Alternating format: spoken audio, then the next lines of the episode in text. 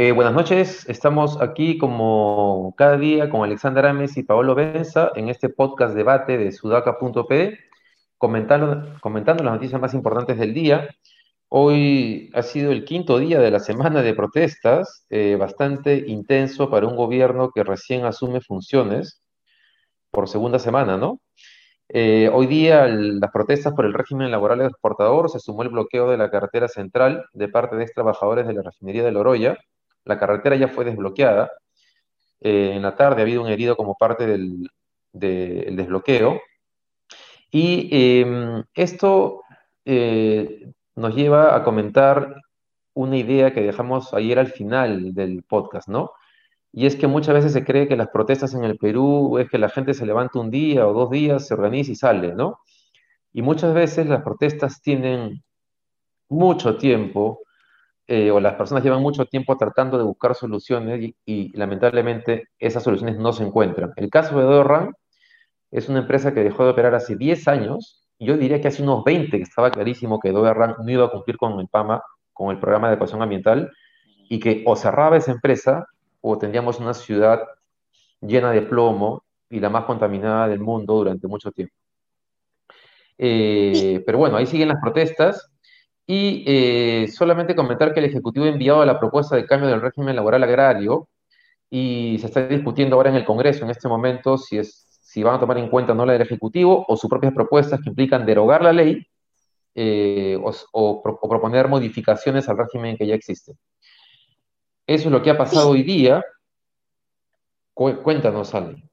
Sí, estoy ahí desesperada por interrumpirte, David. Buenas noches, eh, porque eh, efectivamente, ¿no? Lo que dices respecto a, esta idea que tenemos de que de pronto eh, se arma una protesta y se bloquean carreteras y, oh sorpresa, la demanda apareció cuando en realidad detrás de eso hay otra, otros niveles de insistencia que trata de hacer los ciudadanos de a pie, digamos, y que no son realmente escuchadas, ¿no? Entonces, como dijo Paolo, incluso ayer, pues el bloqueo de la carretera, la quemada de llanta termina siendo pues el lobby de las personas sin voz, ¿no? Entonces habría que pensar también cómo podemos canalizar estas demandas para que realmente sean escuchadas en espacios de negociación equilibrados, en espacios de, negociación em, eh, justos, ¿no? En donde no haya una parte que tenga más información, donde no haya una parte de jerarquía sobre otra, ¿no? Creo que eso es un, un tema fundamental. Creo que nos hace falta tener esa cultura de apertura al diálogo, en donde estemos dispuestos a escucharnos, a ponernos en los zapatos del otro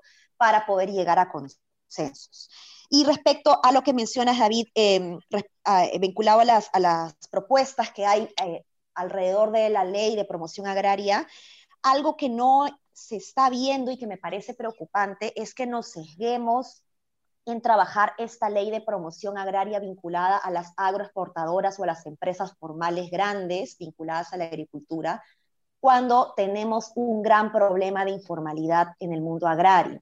Creo que esta es la oportunidad no solamente para corregir esta ley vinculada a la agroexportación y la posibilidad de catar trabajadores formales, sino también de eliminar eh, de una manera mucho más efectiva la gran cantidad de informalidad que existe en toda la actividad económica agrícola a nivel nacional. ¿no? Tenemos un 90% de informalidad eh, y deberíamos ir pensando cómo si esta ley en su momento ayudó a la formalización, ¿qué toca hacer ahora, 30 años después, ¿no? Eh, para eh, ver qué posibilidades existen de empezar a incluir a, los, a, las, a las familias agricultoras, a las microparcelas, aquellos agricultores que tienen una hectárea, dos hectáreas y que eh, no están ganando lo suficiente tampoco y ahorita ellos están excluidos del debate, ¿no?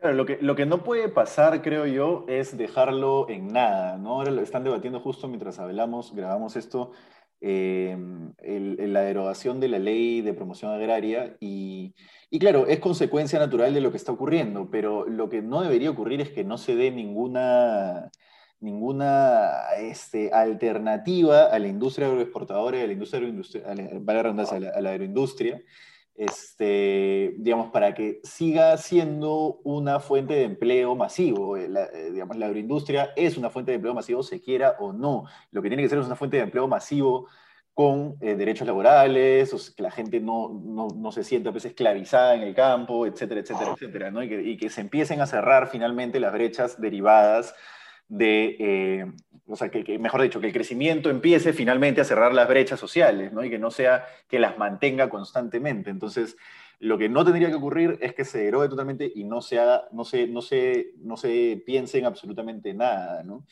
Este, y lo otro que yo quería decir es, me apena mucho que en el debate nunca se hayan puesto sobre la mesa cifras que de verdad deberíamos conocer, que son que, son las que nos permitirían determinar qué tan competitivo es nuestro agro, nuestra agroindustria respecto a sus competidores reales, ¿no? Contra quiénes compite, qué marcadores de competitividad hay ahí y, digamos, en dónde están los puntos de dolor para la competitividad. ¿Está en el precio de la mano de obra o está en el precio de otras cosas? ¿Está en el precio de, exactamente de qué? Todas esas cifras nunca llegaron, nunca llegaron a estar en el debate. Creo que ya repensando esto, cuando las cosas se calmen, deberíamos ponerlas sobre la mesa y analizarlas. Eso nunca se va a dar. Me parece muy importante. Ahí, sobre eso que dices, este, Paolo, hoy día el Ministerio de Economía y Finanzas ha mandado un informe también al Congreso sobre la situación del régimen agroexportador, tributario y laboral. No se ha hecho público el documento, pero debería ser público. Se va a filtrar seguramente, ¿no? Pero vale la pena leerse el documento para, para tener una mejor aproximación de lo que acabas de decir. Sí. Ahora, sobre lo que ustedes acaban de decir de cómo hacer de que el sector, de que haya canales de diálogo y, y que el sector se convierta en un generador de empleo de calidad, digamos, para que eso no quede en buenos deseos, la única solución es que haya sindicatos. Y en el Perú eh, los empresarios tienen que, perderle el miedo a la sindicalización. Porque si no, lo, demás es, sí, pues podemos decir ojalá que pase esto, pero si no hay contrapesos, no hay capacidad de negociación de ambas partes. Entonces, es necesario abrir un debate sobre la necesidad de recuperar los espacios sindicales en las empresas y en los sectores para que tengan capacidad de negociación con los dueños. Es así de sencillo, así funciona en otras partes del mundo, en la región, en países de la Alianza del Pacífico. Pero en el Perú nos hemos acostumbrado a que no haya sindicatos y de pronto nos da un pánico que es, podría ser en cierto sentido entendible, pero es bastante absurdo.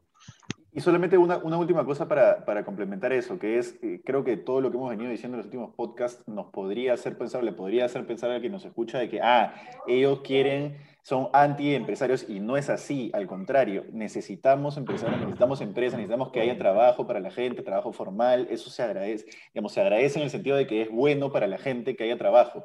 Lo que tiene que haber es, como, como dice David, trabajo con sindicatos, trabajo con derechos, trabajo este, digno, etcétera, etcétera, etcétera, y para eso lo que tiene que hacer es no dejar un vacío simplemente derogando la ley.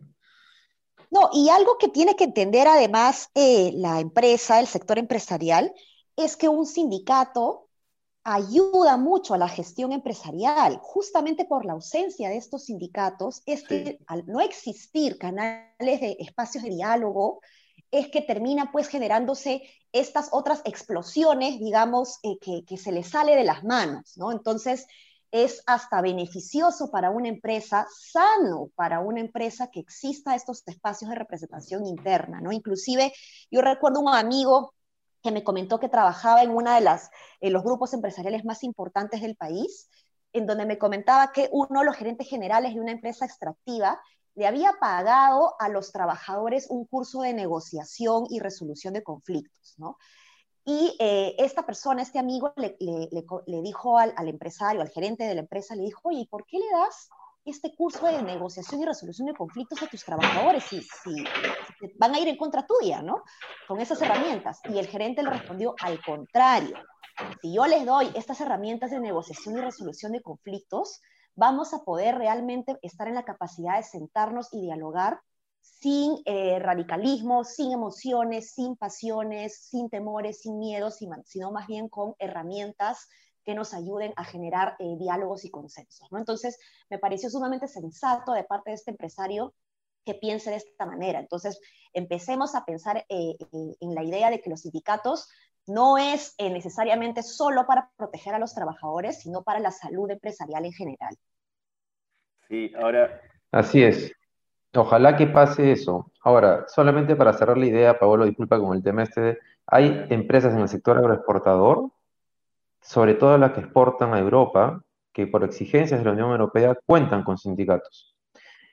Entonces, hay experiencias de sindicatos en el sector agroexportador que funcionan y funcionan bastante bien.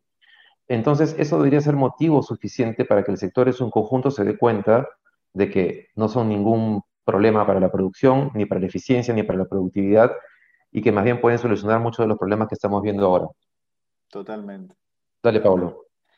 No, nada, nada. Yo, la verdad, em, em, me llama mucho la atención el, segundo tema que, vamos a tratar hoy y, justo iba a ser un link entre eso y el otro, pero nada, el, video de que Keiko ha sacado hoy día, que, creo que es importante analizarlo, este, tiene, ya, ya, ya se han empezado a hacer memes y, claro, una, uno de los screenshots que le sacan al video es una ideología que habla en nombre del pueblo, pero que solo lo utiliza para ganar poder.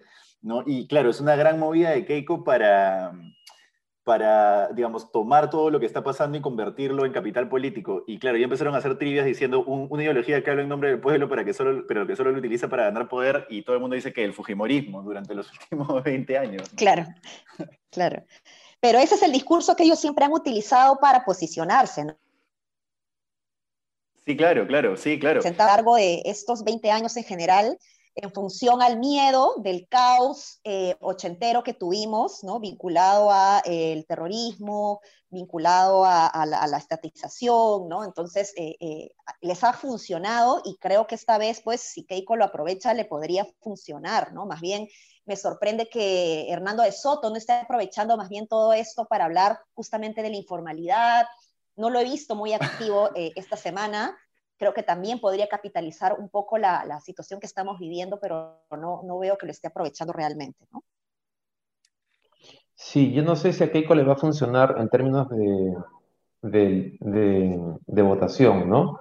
Eh, pero sí es interesante en términos de tratar de posicionarse eh, en un sector que podría haber que podría haberla descartado como una opción presidenciable, ¿no? Y me refiero básicamente a la derecha y a los al gran empresariado, que además ahora sabemos con lujo de detalles cómo llevaban maletines con dinero para las campañas. Entonces, de alguna manera, Keiko les está diciendo que ella puede defender sus intereses. Y es interesante en medio de, que de alguna manera Sillonis, con todo este tema que ha pasado, se, ha convertido en un candidato con muy pocas posibilidades de avanzar en la, ¿no? en la, campaña electoral, y claro, quedan de Soto y desde mi perspectiva también Forsyth como, como candidatos a los cuales la derecha podría decidir eh, eh, darle, darle su apoyo. Y ahí Keiko hace, hace su movida. La pregunta es quién es el candidato de la derecha, ¿no? Porque De Soto parece ser nada, cero, aire, solo titulación e informalidad, y nada más. Además, una visión muy básica de la informalidad. Forsyth también lo mismo, es un envase vacío, no tiene nada. Entonces, nuevamente nos encontramos con que la derecha se va. ¿Tú crees, David, que no le va a funcionar? Yo creería que sí, pero por, por un efecto pecera. No hay nada más en la pecera. Entonces, nuevamente la derecha se va a aglutinar con Keiko, probablemente porque lo que va a haber enfrente va a ser terrible, ¿no? Para ellos, por supuesto, ¿no? O sea, probablemente la, gente que se brinde con Keiko verá pues, a Verónica Mendoza como casi, casi, este, no sé, comunista, claro, el diablo y, de ahí para abajo, ¿no? Sí, no, sí eh, creo que van a... Dale, dale, dale. dale. Bueno, es, es, lo que dijiste, ¿no? De Sillonis, yo creo que se ha quemado. Sillonis creo que él se presentó con esa posibilidad de representar al sector empresarial y me parece que esta última semana pues no le ha ido muy bien y más bien Keiko lo está aprovechando, ¿no? ¿Qué también le funciona a Keiko? No lo sé, pero creo que sí lo podría aprovechar muy bien y podría nuevamente generar eh, esa representatividad que espera el, sector empresarial. ¿no? No veo otros candidatos posibles, ¿no? Sí, yo creo que le van a poner fichas a Keiko de todas maneras, pero pero que van a buscar otras opciones. De Soto no creo, de repente algo por quedar bien. Y yo creo que a la derecha le, le gustan los envases vacíos, entonces, bueno, porque es fácil sembrar, ¿no? Entonces creo que, que tarde o temprano, Forsyth, si es que no se desinfla más de lo que estuvo cayendo, puede terminar siendo una apuesta para, para, la derecha ante la falta de otras opciones. Pero digamos, estamos en diciembre y todavía quedan, quedan ¿cuántos? Cuatro meses y medio de, de campaña. Yo ahí discrepo contigo, David, porque yo no lo veo, para cerrar la idea, yo no lo veo a Forsyth de derecha. Tiene a Patricia Arevalo de vicepresidenta, tiene a Jorge Nieto encabezando su congreso, ha sacado tweets eh, apoyando, bueno, al inicio contradiciéndose, ¿no? Con el tema de Merino, pero apoyando finalmente ahora a los trabajadores eh, del sector eh, agrícola. Entonces, la verdad que yo lo que leo de sus tweets no lo veo de derecha. ¿ah? yo no, yo no lo veo de derecha, yo lo veo vacío más bien. Exacto. Entonces, y justamente porque es vacío, eh, creo que la derecha, eh, al, evaluar eh, posibilidades, escenarios, es un candidato potencialmente capturable. En el Perú que tu vicepresidente sea de centroizquierda, en realidad no te dice absolutamente nada. Después te pasa un segundo plano como Mecha Arauz y, lo importante es capturar a quien, a quien tiene la presidencia. Entonces, solamente, digamos, en términos de qué cosa podría hacer la derecha, creo que Forsyth podría jugar sus, eh, creo que los empresarios podrían jugar sus balas ahí. Yo ahí voy a ser bastante, bastante drástico. Yo creo que prefiero a cualquiera de la parrilla de candidatos antes que a George Forsyth. A cualquiera, hasta Fernando Olivera. ¿Hasta Keiko? hasta Keiko Fujimori. Sí, viejo, porque lo que ¿En serio? Es que, es que Forsyth no tiene nada que mostrar realmente. Su gestión en la victoria ha sido nefasta. Dense una Pero, ¿y Keiko? ¿Y cómo así? ¿Cuál ha sido la gestión de Keiko? Dios mío, Paolo, no puede ser lo que estoy escuchando. Keiko, Yo tengo mis límites, Paolo, ya con Keiko no te pases. Keiko al menos ha creado, ha creado y ha tenido un partido, ¿no? Con todas las cochinadas que ha tenido. Ya sé, pero también tiene una mafia de tráfico. No, no, correcto. Ojo que Forsyth tiene también una mafia detrás. Eso, eso, eso es eh, precisamente lo que iba, ¿no?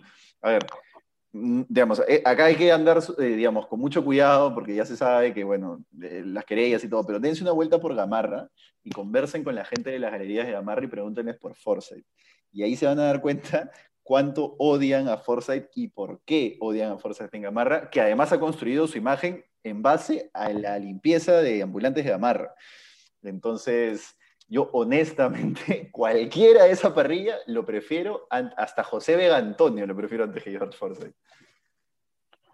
Eso sí, eso sí es fuerte, eso, eso sí está, yo diría que entre Forsyth y Keiko, ahorita diría Forsyth, pero bueno, no sé. Este... Ahora, toquemos madera, ¿no? Toquemos madera, por, favor, que no, haya, no, tengamos que estar en esa posición de nuevo. ¿no?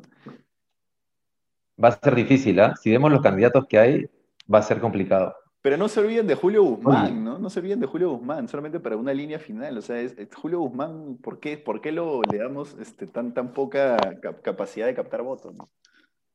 no, yo creo que Julio Guzmán va, va, va a terminar corriendo. No sé cómo lo ves tú, Ale. Eh, yo creo que debió aprender más, sinceramente, pero me gustaría ver las encuestas de diciembre para ver cómo le ha ido este mes. Eh, creo que lo que ha venido pasando ha permitido que él pueda posicionarse un poco más con, con, eh, con la prensa en ciertas ideas vinculadas a las protestas, a la movilización social. Eh, de verdad pensé que él iba a capitalizar mejor sus declaraciones en medios para el mes de noviembre, pero esto no ha sido así. Me gustaría, como digo, ver las encuestas de diciembre para ver qué tanto prende, pero si ya no prende en enero, ya ya no creo que prenda realmente. ¿ah? Interesante eso. Mm, yo solamente un punto sobre eso. Yo más bien creo que un escenario posible es que la campaña presidencial se parezca mucho a la municipal de Lima. Es decir, que, en realidad vea, eh, sí, no, no, claro, no, no sé si en dos semanas, pero, pero es muy probable que diciembre y enero todavía no veamos nada y que, eh, salvo caídas de repente, pero de repente el tablero bastante parecido a lo de ahora, ¿no? Porque la gente tiene una insatisfacción muy grande en general con el, con el sistema político. Entonces, creo que, mira, entre nosotros, por ejemplo, que paramos informados, ¿tenemos una opción definida? No. Ya, yo tampoco. Entonces, claro. claro. Entonces, es probable, digo, ¿no? Dale. Sí, es que es, todavía falta para abril, eh, es, es, cierto. O sea, y ahorita la gente está pensando en Navidad, en Año Nuevo, está pensando cómo se va a reunir con su familia después de tantos meses de confinamiento, ¿no? Aunque no se ha dicho nada todavía, pero la gente está ya preguntándose qué, cómo, cuáles son las movidas para la Navidad, ¿no? Entonces, definitivamente esto va a calentar recién en enero. Eh, y finalmente, pues tenemos siempre un gran porcentaje de personas que deciden su voto en las dos últimas semanas y si no en la misma cola, ¿no? Como ya lo sabemos.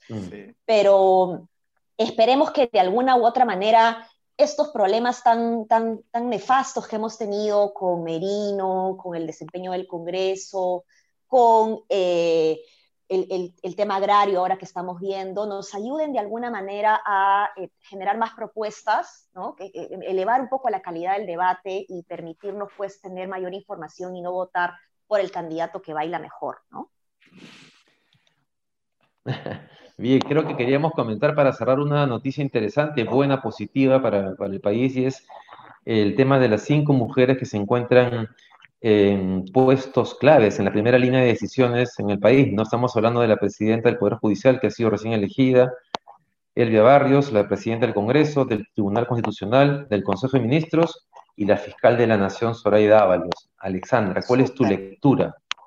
Súper, me parece una excelente noticia que podamos de alguna manera pues demostrar que las mujeres podemos romper ese techo de cristal y llegar a estos puestos de alta dirección sin embargo, todavía nos falta muchísimo al interior de las empresas. Solo el 25% de las mujeres alcanzan puestos directivos. Eh, entonces, sí, todavía nos falta mucho por trabajar aquí, pero creo que esta es una buena noticia porque ayuda de alguna manera a visibilizar a mujeres en el poder y eso de alguna forma también inspira a que las niñas, las adolescentes las vean como eh, influencia o influencers, ¿no? Para que puedan pues ellas empezar a pensar en que ellas también son capaces de tener puestos de poder. Súper por eso, un gran avance. Ojalá, de verdad que, que, signifique el primer paso de una cascada, ¿no? Porque todavía como yo, yo, yo tenía una actitud bien pincha globista sobre el tema y con esto termino que eres 3,6% de los alcaldes provinciales son mujeres, 4,9% de los distritales son mujeres, sufren de acoso político constante. Todavía no hemos tenido más de 36 congresistas en, lo que, en los últimos que 30 años.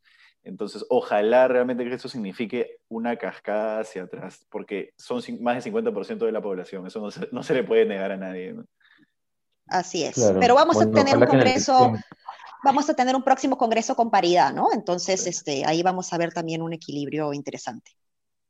Sí, yo solo espero que, sí, eh, que, que, efectivamente eh, esto comience a tener un efecto cascada, como dice como dice Paolo y como decía Sale tú, que además comienza a reflejarse también en las empresas privadas, ¿no? Que siendo el sector más moderno del país, en este tema todavía están bastante rezagados. Bien, hemos llegado creo al final. Muchas gracias a todos por, por habernos escuchado y seguido hoy día. Eh, veremos qué nos trae el fin de semana con la ley de promoción agraria sobre todo. Y el lunes con la decisión del Poder Judicial sobre si suspende o no a, Fuerza Popular de la, eh, por dos años y medio y por lo tanto de la contienda electoral. Listo, eso es. Buen fin de semana. Listo, buenas noches. Buenas noches.